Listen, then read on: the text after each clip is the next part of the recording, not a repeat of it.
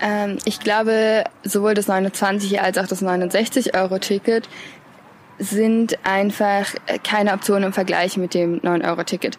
Kostengünstiger ÖPNV darf nicht heißen, es wird mal ein bisschen billiger, damit es sich auch ein paar mehr Menschen leisten können. Kostengünstiger ÖPNV muss bedeuten, dass es sich gerade die leisten können, die eben auch ein 69-Euro-Ticket nicht tragen könnten. Und da kommen wir wieder zu dem Punkt, die Klimakrise ist eng verknüpft mit Gerechtigkeitskrisen. Die Klimakrise ist entstanden aus globalen Ungerechtigkeiten, wäre nicht möglich gewesen ohne Ausbeutung von Menschen im globalen Süden, von armen Menschen. Und deshalb müssen Antworten auf die Klimakrise so gerecht sein wie möglich. Darum braucht es eine Weiterführung des 9-Euro-Tickets oder zumindest den kostengünstigsten ÖPNV, der möglich ist. Was wir gerade erleben, von der Bundesregierung ist aber genau das Gegenteil. Eine Verkehrswende wird blockiert und das ist fatal, nicht nur für soziale Gerechtigkeit, sondern auch ähm, im Klimaschutz, denn die Emissionen im Verkehrsbereich sind seit 1990 nicht mehr gesunken.